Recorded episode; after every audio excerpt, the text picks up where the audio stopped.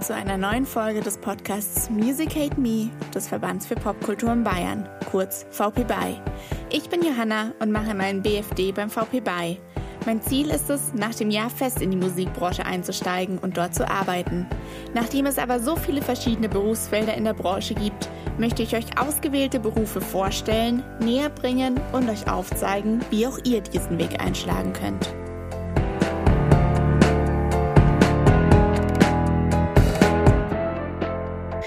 Hallo Bernd, schön, dass es geklappt hat. Freut mich, dass du heute als Gast dabei bist. Möchtest du dich als erstes einfach schnell selber vorstellen? Was machst du? Wer bist du? Genau. Ja, hallo, Bernhard Schaplegin, beziehungsweise Bernd. Äh, ich bin primär im Konzeptbüro Franken tätig und zwar für Booking und Evententwicklung, aber noch diverse andere Geschichten. Wollen wir vielleicht einfach gleich damit starten? Was hast du heute so gemacht? Was hat dein Tag heute so ausgemacht? Also heute bin ich zuerst mal früh in eine Spielstätte gefahren, äh, die uns gehört, also ein Club oder die wir gepachtet haben zumindest, ähm, den Löwensaal in Nürnberg und da haben wir eine Kanalbefahrung durchführen lassen. Eine Kanalbefahrung? ja, äh, wir befinden uns ja gerade in einer spielfreien Zeit, zwangsweise. Und der Hintergrund ist, dass wir da natürlich an Sanierungsmaßnahmen denken. Und ähm, wir hatten eigentlich zuerst mit einer Lüftung begonnen, sozusagen. Äh, und dann wurde das Ganze immer komplexer, Denkmalschutz, Bestandsschutz, sonstige Geschichten. Sprich, am Schluss musste man sozusagen mit dem Architekturbüro die ganze Venue planen, nochmal äh, den ganzen Umbau.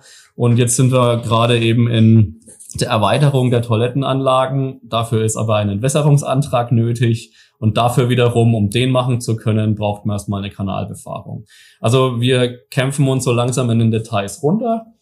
Und ähm, ja, ungewöhnliche Geschichte. Äh, aber wir haben, wir haben eigentlich sehr wenig Alltag gerade, was aber auch im Alltag gar nicht so viel Alltag oftmals ist. Also es sind viele neue Sachen, viele Sachen, die man sich erschließen muss.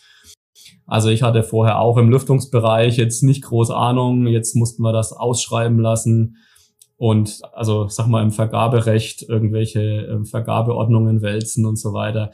Das sind Sachen, die man normalerweise auch nicht macht. Aber um das eben äh, förderungstechnisch gut durchführen zu können, weil wir da auch Förderungen erhalten und es deswegen nochmal mehr Sinn macht, äh, muss man sich da eben auch mit beschäftigen. Naja, und dann haben wir an die, an die Stadt als zweites eine Mail verfasst, was auch ganz spannend ist, äh, weil da noch Rückfragen bestanden. Wir sind gerade in einem Instruktionsverfahren, also sprich einem Genehmigungsprozess für unsere Strandkorb Open Airs.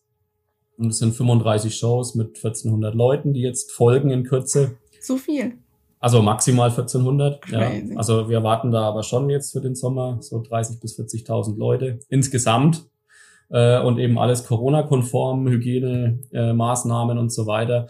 Und da bestand noch eine ganze Reihe Rückfragen und die haben wir dann eben auch zusammen heute früh adressiert. Und deswegen war ich zuerst im Löwensaal, also in der Spielstätte und bin dann aber direkt ins Büro, um äh, Grafiken weiter zu treiben, damit wir die Banner noch drucken können für die äh, für die Open für das Open Air. Und ansonsten habe ich mich auch noch mit Förderanträgen beschäftigt heute. Yay! Das Strandkorb Open Air, das ist ja jetzt diesen Sommer. Wahrscheinlich jetzt die nächsten Wochen fängt's an, oder? Genau, das ist tatsächlich der Aufbau startet in Kürze. Das ist dann aber eigentlich auch relativ ungewöhnlich, dass ihr so knapp vorher das alles noch durchhaut, oder? Corona geschuldet wahrscheinlich, oder ist es öfter so? Also die Basisabsprachen, die sind schon im Februar erfolgt äh, mit, den, mit den Örtlichkeiten, weil vorher geht man gar nicht in die, in die Planung. Wenn man weiß, es besteht keine Chance auf Genehmigung, dann gehe ich das nicht an. Also sprich, wir haben schon die Konzeption, Januar, Februar oder Januar haben wir so durchge sind wir so durchgegangen.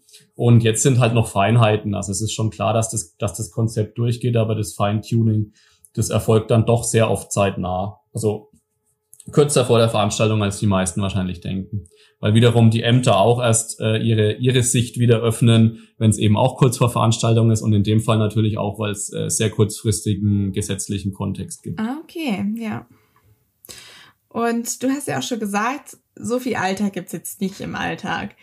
Aber was würdest du sonst sagen, sind so die typischen Sachen, die öfter anfallen oder sehr ausschlaggebend sind bei dir im Job?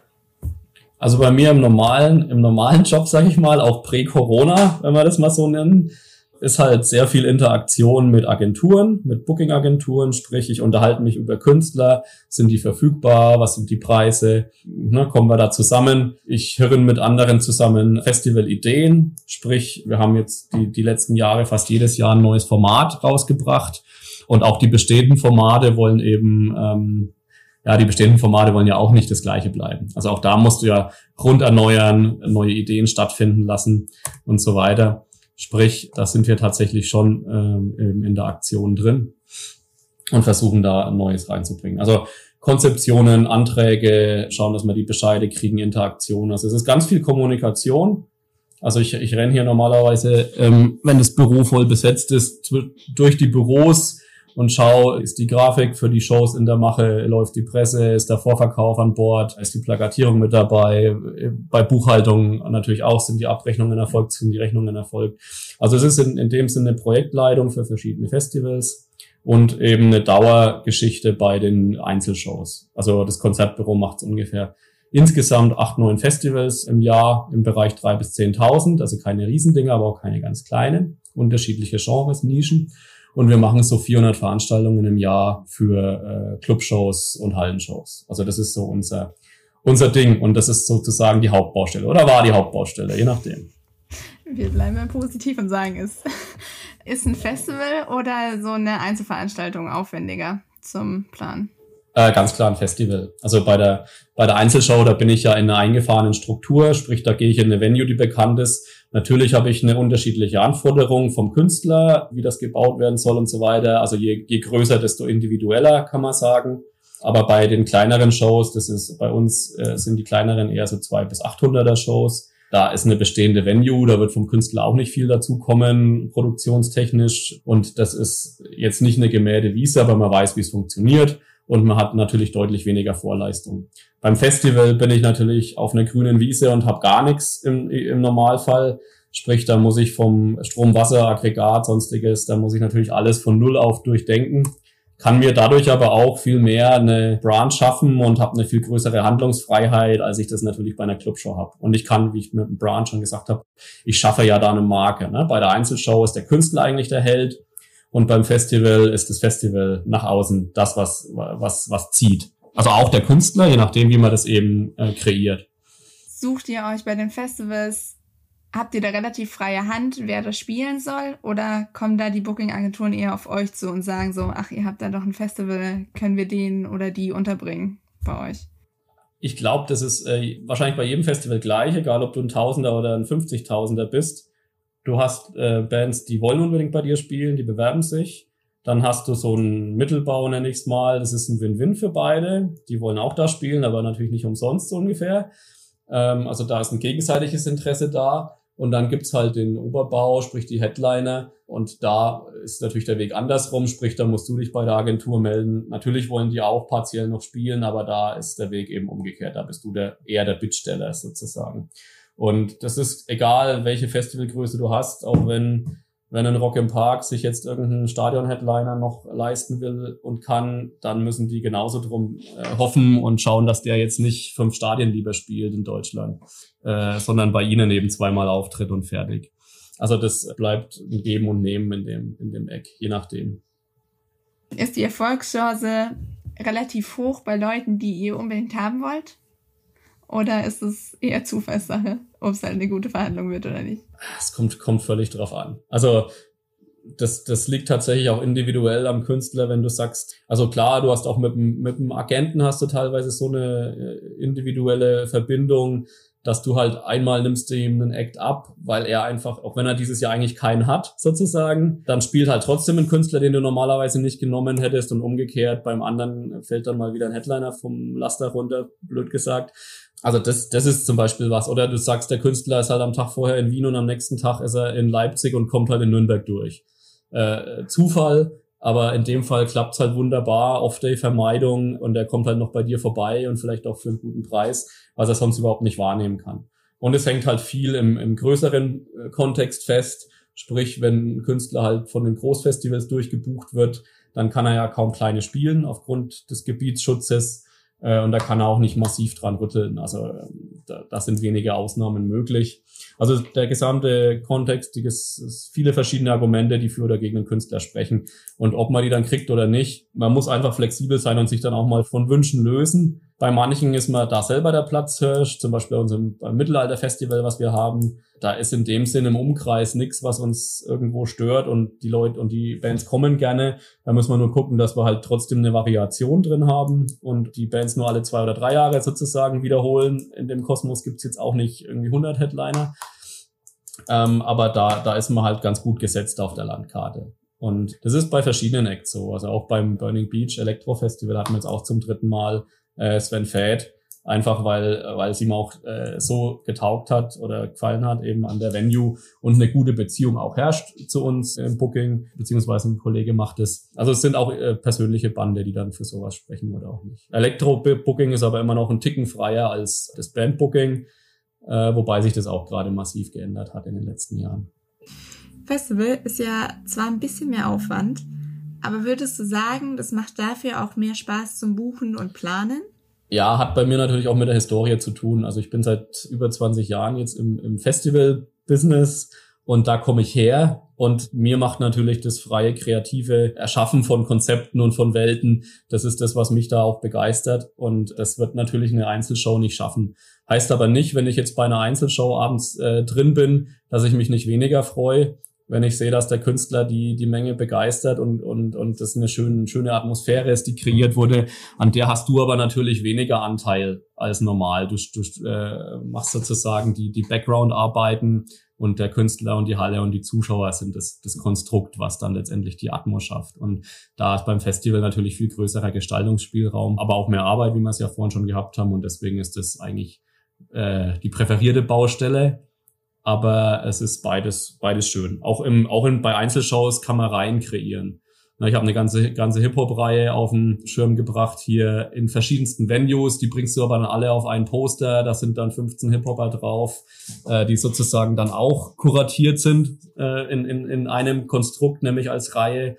Und das wirkt dann auch schon wieder schön. Also auch da kann man versuchen, eben ein bisschen was Zusätzliches zu erschaffen bei den Einzelshows, bei den Venues, also zum Beispiel beim Löwensaal, hast du ja vorhin schon gemeint, dass es eigentlich praktisch euer Venue ist. Habt ihr so feste Venues, die ihr immer wieder anspielt, mit denen ihr die ganze Zeit im Austausch steht oder die euch vielleicht sogar gehören? Oder wie läuft es denn, dass ihr euch ein Venue sucht? Ja, also, also Hirsch und Venue, äh, Hirsch und Löwensaal äh, sind unsere zwei Locations sozusagen, in denen wir selber arbeiten. Und ähm, da haben wir eigentlich eine schöne Aufstellung und die können wir auch gut hochverlegen. Also sprich, wenn die Show im, im Hirsch ausverkauft ist, kann man sie eventuell nochmal in den Löwensaal bringen, also eins drüber. Äh, das ist eine ganz gute Sukzession. Und ähm, trotzdem, wir spielen, glaube ich, ich weiß nicht, 20 Locations an. Und du guckst natürlich beim Künstler, was passt. Also ich werde jetzt eine klassische Weihnachts-Solosängerin, ähm, die werde ich eher nicht in Hirsch bestuhlt bringen. Na, das Hirsch ist schon eher ein rockiger oder ein Hip-Hop-Laden. Äh, und da wird ja dann aber auch von der Agentur jetzt nicht sowas gesucht, sondern die schauen dann schon auch, habt ihr irgendwie Kirchen zur Verfügung, wo ihr auch spielen könnt, wo sowas gut kommen würde. Ne? Das heißt, ich, Cassandra Steen singt Weihnachtslieder, ne? da ähm, oder Gospel äh, Choirs oder sowas, da passt sowas natürlich super. Also du hast natürlich schon immer auch, wenn der Künstler in die Anfrage kommt, hast du schon eine Venue auch im Kopf, die dann gut passen würde von der Kapazität, aber auch vom Flair. Okay wenn du jetzt eine Show planst oder organisierst, der Großteil von der Arbeit liegt vor der Show oder vor dem Festival, oder? Also zeitlich gesehen. Das, äh, also es kommt auf die, kommt auf die Position an, die du hast innerhalb des Konstrukts. Ne? Also wenn ich jetzt Booking und Konzeption, da gehe ich natürlich beim Festival eigentlich sofort wieder ran. Also da habe ich ein Jahr Vorlauf. Während die, die Produktion, die das Ganze örtlich durchzieht, die geht dann erst später in die Action. Und die hat natürlich dann on-site äh, den, den Vollstress, beziehungsweise aber auch schon Monate vorher, aber nicht so weit vorher. Also kommt völlig drauf an, was ich da für, ein, für eine Position bekleide. Bei mir ist es eher im Vorfeld tatsächlich die Arbeit. Gut, klar, du hast die ganze Nachbereitung auch äh, mit, mit Kalkus und sonstigen und, und Abrechnungen, oder in dem Fall Abrechnungen. Aber ähm, es ist eher bei mir das Vorfeld. Und sobald dann der, der Hammer fällt und du sagst Booking, jetzt ist confirmed, dann geht es bei mir raus an die, an die unterschiedlichen Ansprechpartner im Büro. Na, dann sage ich, okay, hier, hier sind meine, hier ist die Confirmation, hier sind meine Ansprechpartner, für Presse frag den, für Vorverkauf frag den und so weiter. Das ist natürlich bei uns, weil wir ein bisschen größeres Büro sind. Ähm, das geht natürlich bei kleineren Veranstaltern alles in einem, in einer Person durch. Das heißt, da bist du dann in allen Positionen sozusagen beteiligt. Du hast ja erwähnt, dass du dich heute auch so ein bisschen mit Förderung beschäftigt hast. Wie wichtig sind die denn jetzt für deinen Job? Ja, ich begleite das ja tatsächlich ein bisschen äh, zweiseitig. Also zum einen Förderungen sind gerade für das Business essentiell. Das ist der, wir haben ja letztendlich einen, einen Stillstand, einen Verordneten seit März 20. Also wir sind eigentlich im Veranstaltungsverbot mehr oder weniger äh, seit 15 Monaten. Insofern ist es die einzige Chance, äh, hier Geld reinzubekommen sozusagen oder zumindest die, die Kosten irgendwie zu abzufedern. Äh, ganzer Lockdown stimmt nicht. Also wir haben schon letztes Jahr 40 Shows auch im Hirsch gemacht, aber das ist dann bei einer Biergartenbestuhlung mit 130 Leuten. Das ist eine Awareness-Aktion, nicht mehr und nicht weniger, aber es ist natürlich trotzdem schön, dass man es macht. Wenn ihr, aber, äh, wenn ihr sonst was im Hirsch veranstaltet, nur ganz kurz zwischengeschoben, wie viele Leute würden da reinpassen? Ja, da sind wir so bei, bei 600 plus X, ne? Äh, also zerquetschte sechs, sechs Paar. Ja, ist gerade nicht genau. Aber ähm, das ist natürlich mit, mit einem Viertel der Kapazität ist das, naja, also du kannst versuchen, es irgendwie kostendeckend zu gestalten, aber eine Förderung hilft natürlich. Und eine Förderung hilft auch, diesen, diesen Apparat hier aufrechtzuerhalten. Die Kurz Kurzarbeit ist ein super Tool, Neustadt Kultur ist ein super Tool.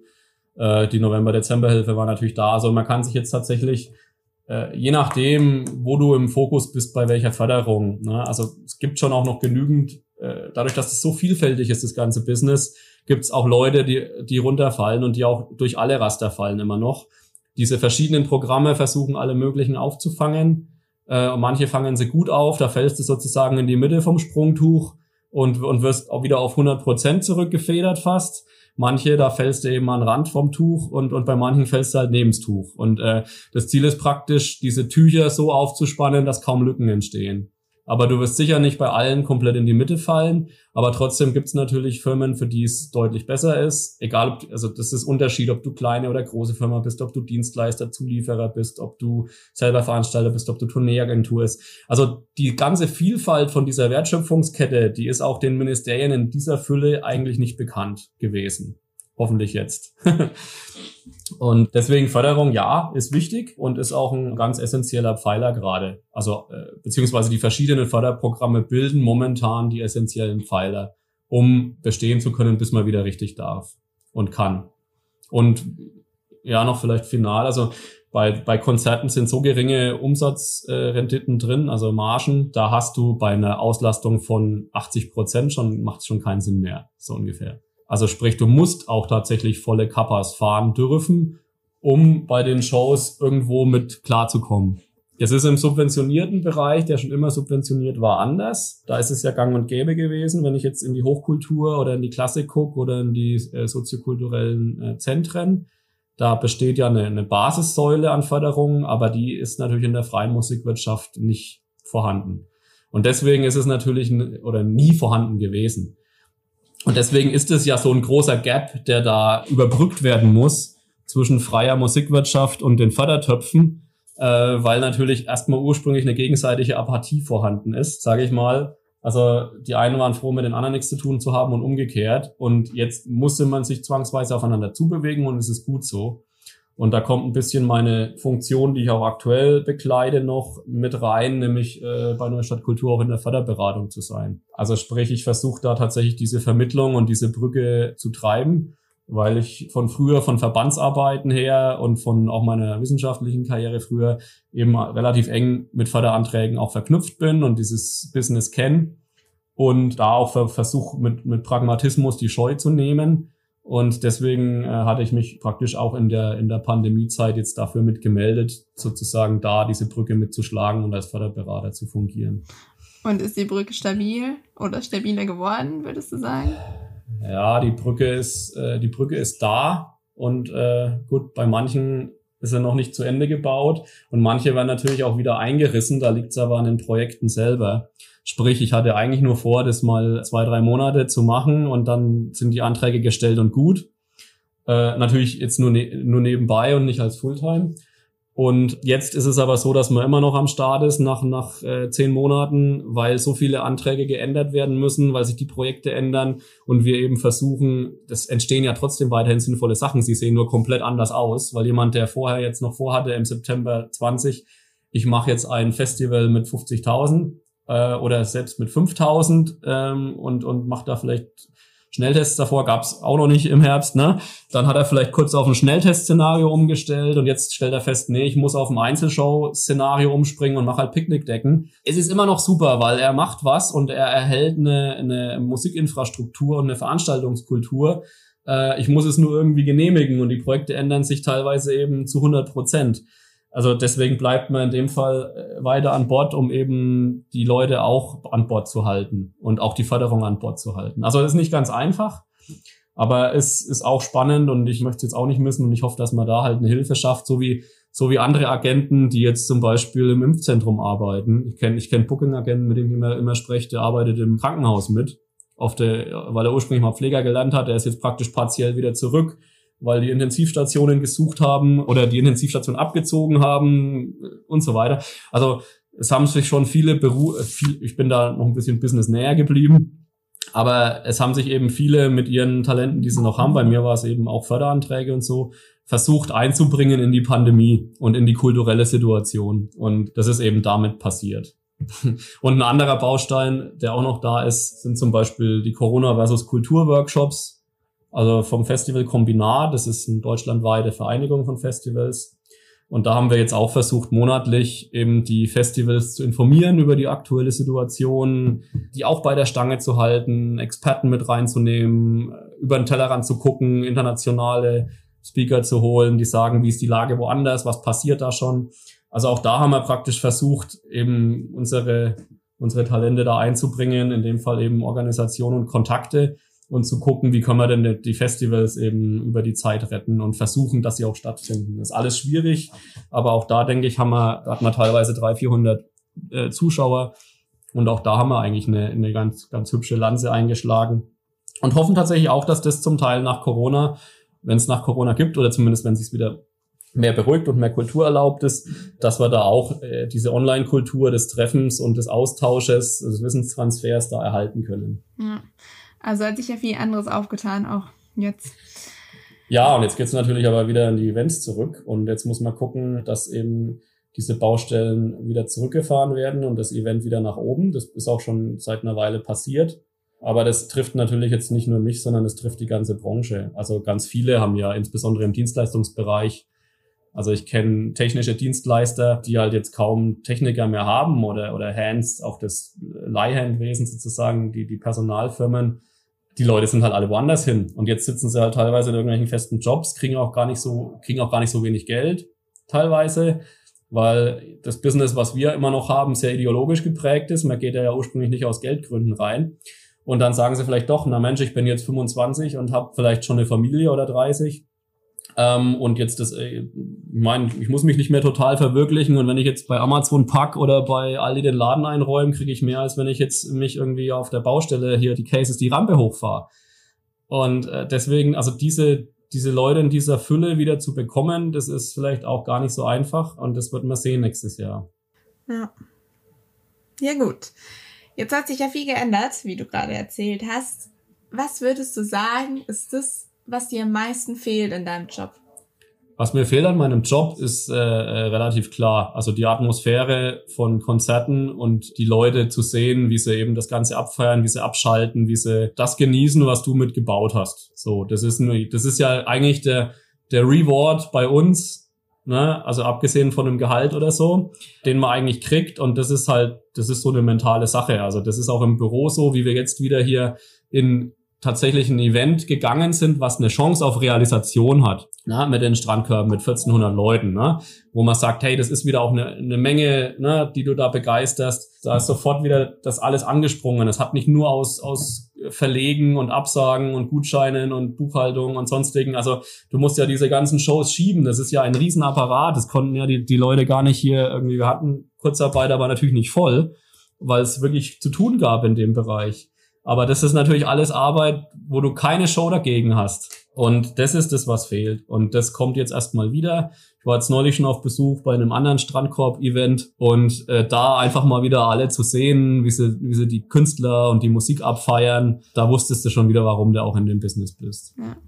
Das glaube ich. Ja, wir gehen tatsächlich morgen auch auf unser erstes Strandkorb Open Air. Also ich bin schon sehr gespannt wieder. Ah, schön. Auf was gehst du denn? Äh, Alice Merton in Regensburg hier. Ah, spannend. Ja, das ist äh, ähm, Ja, also mal schauen. Das erste Mal seit eineinhalb Jahren. Crazy. Ja. Gutes, gutes Wetter und schöne Atmo dann. Ja. Das hoffen wir. Also, ja. ja. Ja, ähm, jetzt in Corona ist es wahrscheinlich einfach zu sagen, aber vielleicht auch so außerhalb von Corona, was würdest du sagen, was vielleicht eher nicht so cool ist? Also, wo du dich nicht so drauf freust? Oder gibt's da gar nichts? Ja, gut, ich meine, das, äh, das wird schon auch wieder in Stress ausarten. Also ein bisschen weniger war es ja schon. Teilweise natürlich auch forciert mehr Zeit für die Familie, was ja auch schön war. Aber da musste man schon ein bisschen umbauen, also auch mal eben in die Abendstunden gehen mit seinen sonstigen Arbeiten und sagen, okay, früh ist dann halt mal Homeschooling, ne? Das konnten wir jetzt konnten, konnten wir zwar ganz gut auch mit mit den Omas in dem Fall abfedern, ähm, äh, die dann über Skype hier dieses Homeschooling gemacht haben. Oh, über Skype. Ja, hat gut gepasst. Skype noch, ja. Skype sind ja ist ja Oma-affin.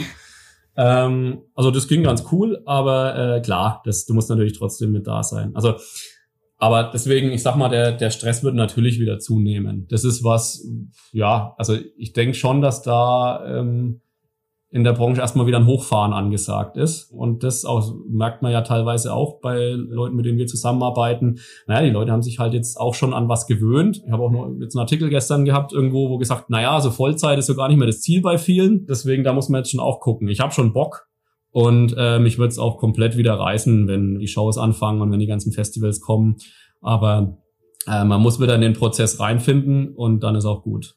Aber das, äh, da habe ich, äh, hab ich jetzt, ja, man, man weiß ja, wie das, wie das läuft. Äh, der Respekt ist da und man weiß am Schluss, wo man wieder, wo man wieder landet, bei welchem Mail-Output pro Tag äh, und welchen Kommunikationen. Aber Gut, wir haben uns jetzt ja auch Zeit gehabt, ein bisschen zu sortieren und wieder ein bisschen besser zu rüsten, aufzustellen. Da haben auch die Digitalisierungsprogramme beigetragen, die Investitionsprogramme und so weiter. Also die Förderung hat schon auch dafür gesorgt, dass man sich während dem ganzen äh, Lockdown nochmal ganz gut readjusten kann, so, ne? Mir ist noch ein was eingefallen. Man wird jetzt erstmal bis 22 vermutlich äh, relativ safe arbeiten, weil ja die Shows alle verlegt sind und weil viele Tickets am Start sind und die auch schon verkauft sind. Aber das, also weil du gefragt hast, wovor habe ich ein bisschen, äh, ja nicht Angst, aber Respekt oder wie auch immer. Das wird schon spannend zu sehen in Ende 22, 23, ob die Ticketkäufer so zurückkommen. Ne? Also ob unser Markt ansatzweise wieder der gleiche ist. Das ist ja schon heiß gelaufen die letzten fünf Jahre vor der Pandemie. Oder ob da halt tatsächlich sich entweder der Markt nochmal deutlich umstrukturiert in der Zusammenarbeit von den verschiedenen Playern in der Wertschöpfungskette oder ob das Interesse der Leute eben so bleibt oder ob dann doch eine Vorsicht bei dem oder dem Klientel, egal ob es jetzt eine Altersklasse ist oder, oder ob die Jugend sich vielleicht partiell entwöhnt hat, ne? drei Jahre kein Festival oder zwei. Das ist teilweise in, in einem prägenden Bereich, wo du genau das erlebst und dann zehn Jahre halt noch hingehst. Und wenn du das in dem Alter 16 bis 18 oder 18 bis 20 eben jetzt ausgelassen hast, ob dann überhaupt eine Bindung dazu besteht. Ne? Also du verlierst jetzt nicht eine ganze Generation. Ne? Soziale Generation ist ja so sieben Jahre, sagt man. Das ist nicht der Fall. Aber das ist schon spannend. Und das ist äh, tatsächlich was, was man jetzt noch ja, schlecht absehen kann. Man kann so ein paar unterschiedliche Szenarien prospektieren. Das machen ja auch einige. Aber das, ähm, ja, also das ist tatsächlich so eine Glaskugel, die, die man auch mit Respekt handhaben muss. Ja, also soweit nochmal kleiner Nachgriff zu dem, was wird spannend nach Corona.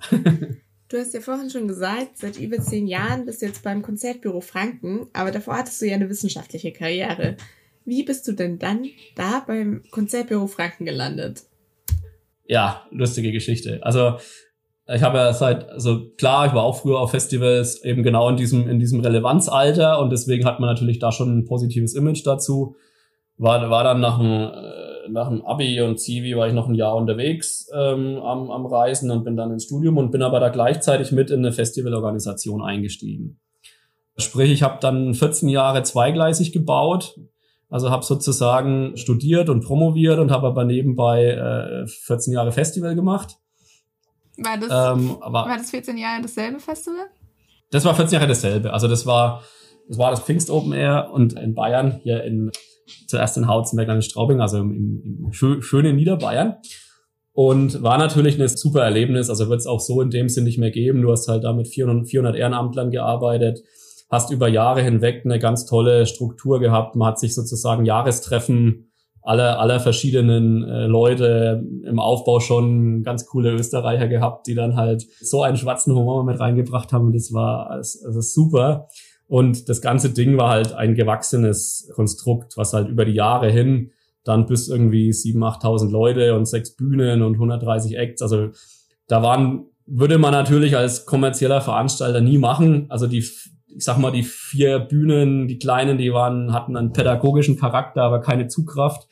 Also du hast halt einfach versucht, ein geiles Event zu kreieren und das ist, denke ich, auch sehr gut gelungen und auch für die Künstler war das was sehr Besonderes. Das sieht man aber immer wieder bei kleinen Fest oder kleinen, nicht, nicht kleinen, aber fünf, fünf oder zehntausender Festivals, die aus Vereinen herausgehen, dass da ganz besondere Welten und Erlebnisse entstehen, so wie es halt eben die, die größeren kommerziellen dann nicht mehr schaffen. Und das habe ich dann auch versucht, in den Job ein bisschen mit rüber zu retten.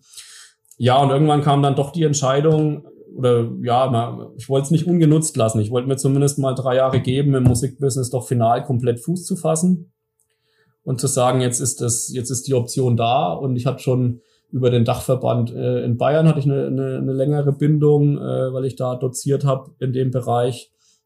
Und dann habe ich am Reeperbahn mal, äh, also Reeperbahn Festival, ne, so ein Branchentreff, habe ich halt dann mal die äh, Herren des Konzertbüros getroffen und eben in, im Rahmen mit den anderen vom Dachverband Bayern und dann haben wir uns irgendwie unterhalten und ich war eben gerade am Absprung von der Wissenschaft und äh, hat, hat mir da eben überlegt, das jetzt mal doch zu probieren und dann kam da eins zum anderen. Also sprich, dann haben wir gesagt, okay, jetzt machen wir mal den Cut.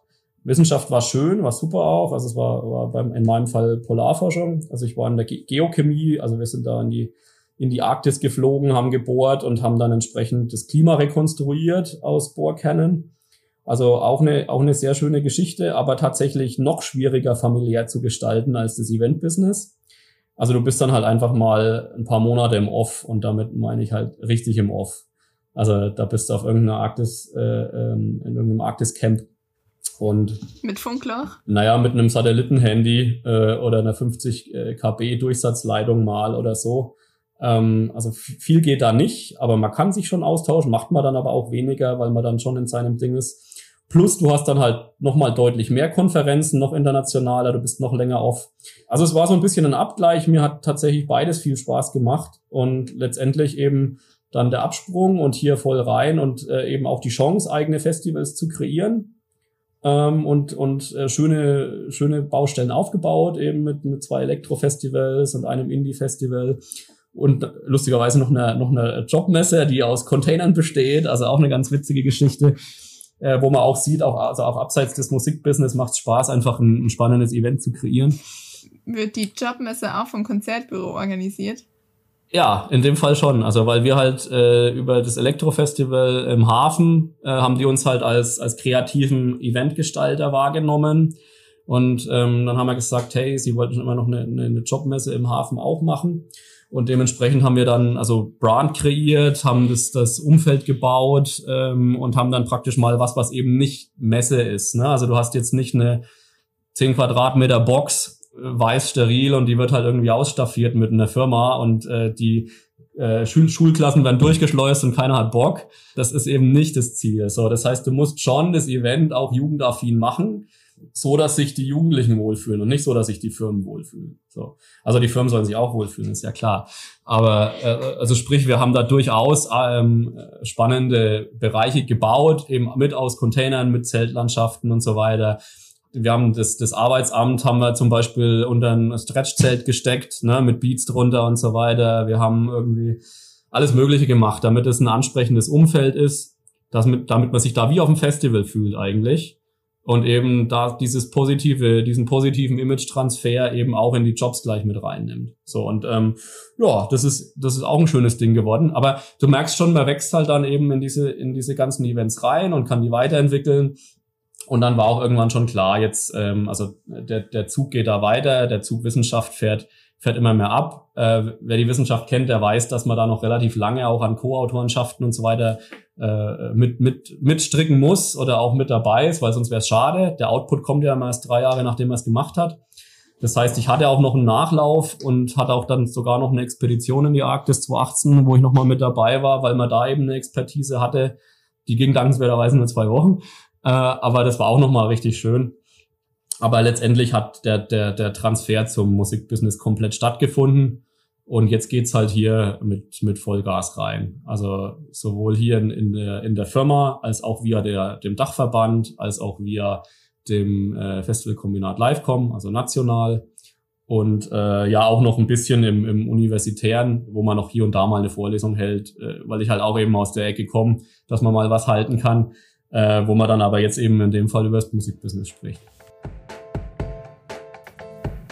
Ist außerdem als Dozent unter anderem für den VP BY im Projekt Know-how tätig. Bereits seit 1991 veranstaltet der VP BY das Know-how-Seminar für VeranstalterInnen. In dieser Fort- und Weiterbildung, die in der Bayerischen Musikakademie Schloss Alt-Eglofsheim angesiedelt ist, geben erfahrene und erfolgreiche Profis aus der Veranstaltungsbranche ihr Fachwissen und Praxis-Know-how transparent an die TeilnehmerInnen weiter. Wärst du von der Wissenschaft auch weggegangen, wenn sich das in der Musik nicht aufgetan hätte? Ähm, nee, wäre ich nicht, weil äh, das war ja praktisch die Option, die ich gesucht habe. Also war seit Mitte des Studiums schon die Überlegung, dass man sagt, soll ich jetzt noch Eventmanagement nebenher studieren oder soll ich jetzt gleich mich noch irgendwo, aber ich meine, mit dem Festival hat man eh immer so viel zu tun gehabt. Das war ja im Prinzip Event Business Live äh, und besser, als man es äh, jemals theoretisch lernen kann. Deswegen hätte sich die Option jetzt nicht ergeben, äh, dann wäre ich sicherlich weiter in der Wissenschaft geblieben. Ja. Oder beziehungsweise in einem Labor, ne? also äh, aber in dem geochemischen Bereich. Ja. Aber dann würdest du sagen, dass das Pfingst Open Air nebenbei, also neben dem Studium zu organisieren und da einfach ewig mitzumachen, die eigentlich viel mehr gebracht hat in dem Zusammenhang als jetzt ein Studium, oder?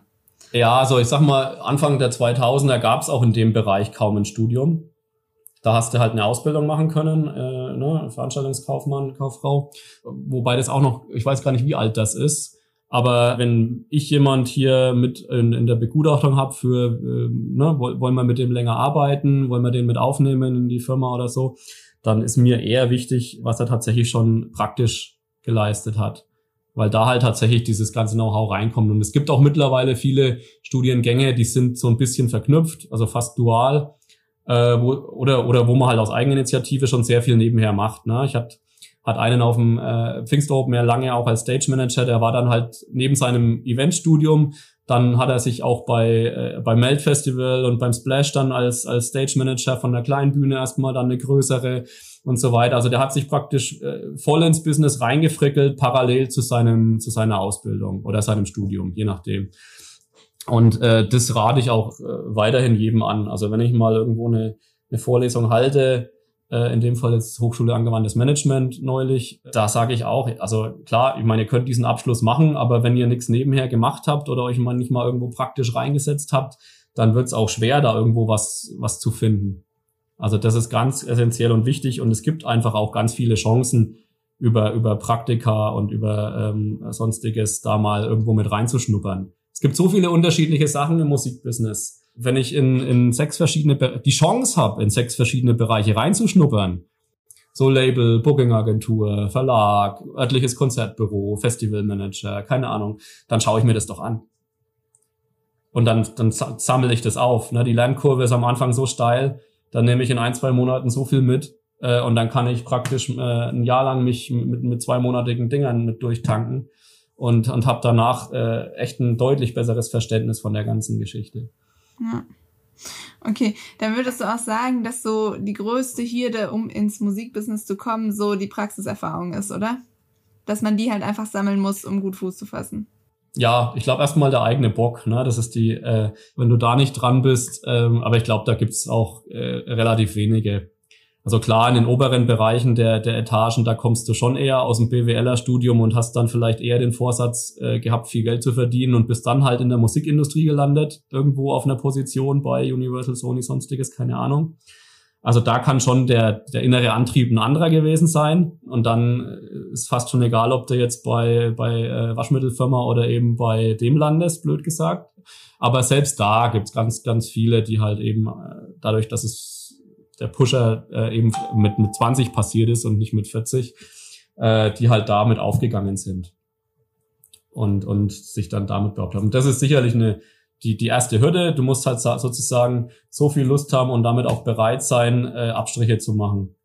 Zeitliche Abstriche, weil du hast abends Shows, ökonomische Abstriche, weil du hast sicher nicht das Gehalt, das du äh, bei anderen Jobs haben könntest und so weiter. Also ich, ich sag mal, diese, diese Willigkeit äh, im Leben Abstriche zu machen, um eben kulturell was zu reißen, die, die muss vorhanden sein. Und das ist, glaube ich, die innere Hürde, die du bewältigen musst. Okay. Gut, wir werden dann am Ende und bei unserem Spiel angelangt. Also, es ist ein kleines Word Association Game. Du kriegst jetzt insgesamt fünf Wörter. Und du darfst einfach das erste sagen, was dir dazu einfällt. Also das kann einfach ein Wort sein, kann ein kurzer Satz sein, können zwei, drei Schlagwörter sein, die dir dann halt wieder da im Gegenzug einfallen. Genau. Das erste Wort wäre ganz klassisch Festival. Äh, das erste, was dir einfällt. Atmosphäre. Ja, gut, da haben wir vorhin schon. Also du darfst auch gerne nochmal näher auswindern, aber ich glaube, da haben wir vorhin genug drüber geredet. Gut, ähm, zweiter Begriff, ländlicher Raum. Äh, gerade das so, so ein Maisfeld vor mir. ähm, nee, also ähm, kle kleine Clubs, die unglaublich äh, viel bewegen können. Ja? Ja. Also insbesondere eben in dem, in dem, äh, in der Jugendarbeit. Und auch politisch. Mhm. Konzertbüro Franken, also frage ich jetzt vielleicht ein bisschen spät, aber ähm, ihr macht ja nicht nur in Nürnberg was, oder? Sondern generell so Frankengegend, oder?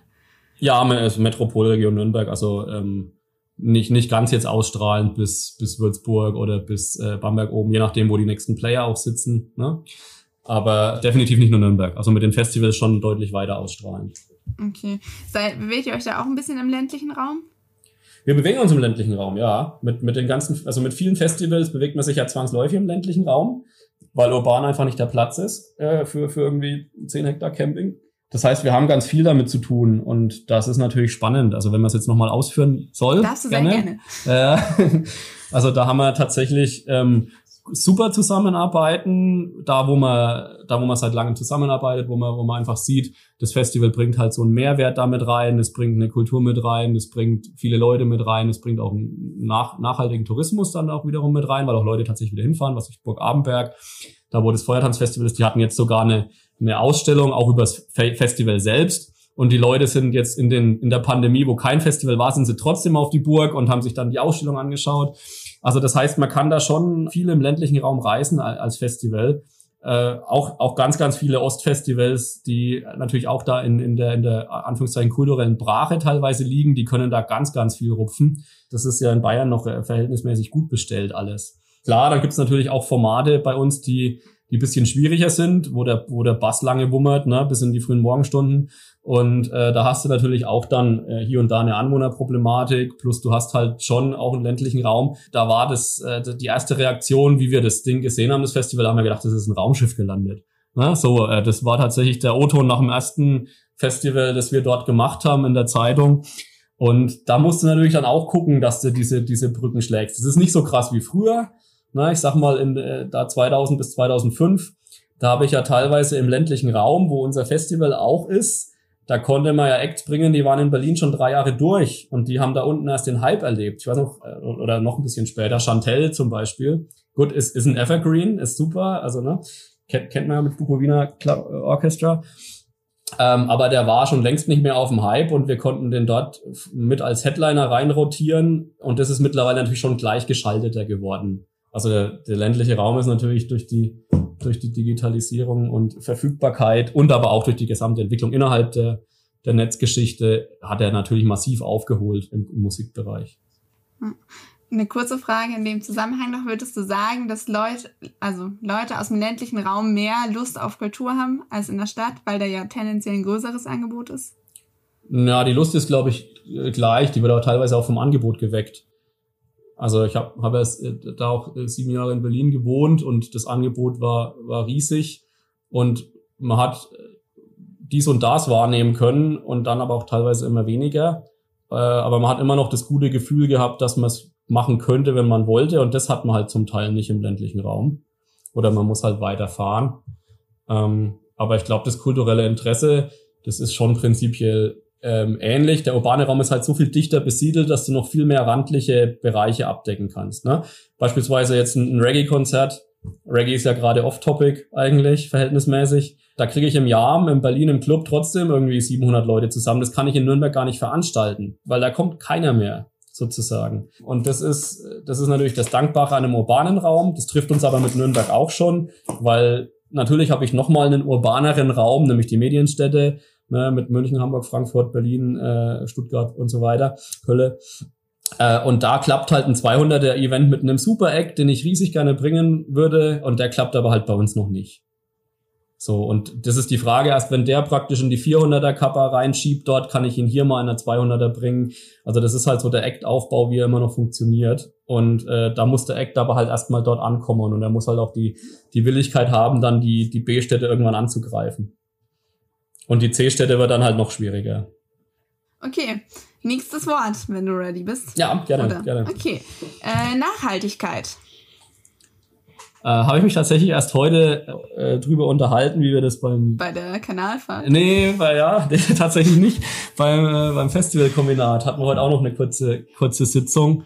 Ja, mittlerweile dreifach geprägt, sozial, ökologisch und ökonomisch die Nachhaltigkeit. Äh, das schwebt mir hier jetzt aktuell gerade rum. Aber dadurch, dass ich jetzt beim Playground Festival neulich war, wo 80 Festivals waren, fällt mir da eine Komposttoilette, ne? Ist da jetzt gerade die direkte Assoziation. Äh, ist natürlich ein Quatsch. Das erschlägt ja die Nachhaltigkeit natürlich bei Weiben 0,0. Ne? Aber das ist jetzt, wenn es um Wortassoziationen geht, das, was mir da gerade noch mit reinfällt. Okay, nächstes Wort wäre Wetter. Ähm, Habe ich die äh, Unwetter blöderweise im Kopf. äh, und Evakuierungsszenarien, aber auch, weil ich mich damit heute nochmal beschäftigt habe. Deswegen Wetter, Wetter ist bei uns wahrscheinlich kein Thema, wenn es gut ist, da freut man sich. Aber Unwetter ist ein Thema. Ja. So. Ja. Passiert es oft, dass schlechtes Wetter ist? Oder halt Unwetter? In den letzten Jahren haben wir schon ähm, so alle zwei Jahre mindestens eins der Festivals mal evakuiert. Nicht, nicht total abgebrochen, aber dadurch, dass du ja da zehn Wochen im Sommer abdeckst ähm, und das drei Tage lang am Wochenende oder, oder zwei, manche sind auch nur mit einmal übernachten, äh, wirst du da hier und da mal getroffen, ja. Einmal habe ich es tatsächlich auch erlebt. Da waren wir in München. Das war nur ein Eintagesfestival. Und es war so schön am Vormittag. Und auf einmal hat's geschüttet. Und es hat nicht mehr aufgehört. Das ganze Gelände stand sogar unter Wasser. ja. Das ja, ja, also ich. War echt ein bisschen traurig. Da, durch die, durch die Warnwetter sieht man es ja ganz nett mittlerweile. Durch die guten Apps und EWD und so weiter. Und du kannst wirklich äh, eine halbe Stunde oder 20 Minuten vorher evakuieren und es ist noch kein Lüftchen da. Und die Leute fragen sich, wieso räumen die jetzt den Platz? und du machst alles sturmfest und denkst dir, ja, hm, schauen wir mal, also, ne? Und, äh, aber, aber du weißt ja eigentlich, dass es kommt und dann kommt's auch. Ähm, insofern, das ist natürlich schon noch besser geworden, als es früher war in der Vorhersagbarkeit. Und wir haben auch mal vor zwei Jahren haben wir auch mal ähm, Fritz Kalkbrenner da direkt abgeholt aus München. Da ist gerade abgebrochen worden wegen Unwetter. Äh, das heißt, wir haben ihn patschnass hier in, in, in, äh, in ein Auto gesteckt und zu uns gefahren zum Festival. Und bei uns war es aber dankenswerterweise schönes Wetter dauerhaft. Äh, und ja gut, du kannst auch Glück haben. Und natürlich der Alpenraum und, und München, die kriegen schon öfters nochmal was ab. Also gibt ja auch, gibt ja auch problematischere Ecken und, und, und besser, bessere Ecken, die weniger Stress haben. Das stimmt. Okay, schreiten wir weiter. Das nächste Wort, wär, es wäre ein Doppelwort, aber ich finde, die hängen zusammen. Deswegen sind es zwei in einem. Ähm, Inklusion und Diversität. Ja, habe ich tatsächlich äh, immer dieses Pulsfestival im Kopf, äh, weil die sich da wirklich super bemühen und äh, weil ich da neulich auch erst mit jemandem drüber geredet habe, der dann gesagt hat, ja, das ist einfach so ein, ein super Gefühl, wenn da auch ein, ein Rollifahrer crowdsurft und wenn die keine Probleme haben und also das ist das Erste, was mir in den Kopf kommt und aber eben auch die Fähigkeit, es umzusetzen. Das Puls hat ja dankenswerterweise den BR im Hintergrund, also den Bayerischen Rundfunk. Und da ist auch mit ein Fokus drauf. Trotzdem muss man da dauerhaft vielleicht doch irgendeinen Fördertopf schaffen, weil klar, nicht jedes Festival ist barrierefrei. Ähm, Und also jetzt mal auf die Inklusion fokussiert. Und es gibt tausend Ideen, gute Ideen von, von äh, guten Leuten, teilweise auch mit Behinderungen, die eben da mit reingehen in die, in die Diskussion. Und wenn man sagen würde, hey, es gibt, ein, es gibt einen bundesweiten Fördertopf für Inklusionsmaßnahmen auf Festivals, da würde sicher einiges mehr passieren, als es so passieren kann. Okay. Mhm. Cool. Okay, dann wären wir schon beim letzten Wort. Ja. Wenn du ready bist. Klar. Das wäre Stressresistenz. Partiell vorhanden. Ja, äh, braucht, braucht man natürlich. Also ich will es jetzt aber nicht rausnehmen, das Business im Vergleich zu anderen. Also du hast, du hast immer einen Druck, irgendwo auch abzuliefern und, und du willst auch immer positiv dastehen und, und Stress ist auch wichtig und Stress kann auch positiv sein. Äh, und eine, eine Resistenz ist äh, zu einer bestimmten Höhe auch äh, in Ordnung und teilweise, wenn du merkst, es ist ein Overflow, musst du halt dann auch mal cutten. In dem Zusammenhang vielleicht nochmal, also falls dir spontan drei Sachen einfallen, was würdest du sagen, sind die Top drei Sachen, die man braucht, um so in deinem Beruf zu arbeiten, also so, ja, in der Veranstaltungsbranche? Tja, ich würde jetzt gerne sagen Kreativität, aber das ist nicht zwingend ein Muss. Das trifft jetzt mich dankenswerterweise als Job im Festivalbereich. Aber es gibt auch ganz viele Jobs, die, die jetzt weniger kreativ sein müssen und auch kreativ sein dürfen, leider. Ähm, aber das wäre für, es ist für mich zumindest ein ganz wichtiger Faktor. Ansonsten haben wir es ja vorhin schon ein bisschen diskutiert, nämlich äh, dieser, dieser gesamte Bock und auch der Aufkultur, auf Erlebnisse, auf Events. So, der muss vorhanden sein. Und ja, natürlich auch ein bisschen das Handwerkszeug dazu. Und da, dazu gehört schon ein Orga-Talent oder eine, eine Freude am Managen. Ja, cool. Dann hätten wir es eigentlich schon, Ja, würde ich sagen. Dann danke, dass du da warst. War echt schön eigentlich. ja, danke dir auch, hat mich gefreut. Ich auch. Ja, dann wünsche ich dir noch einen schönen Tag.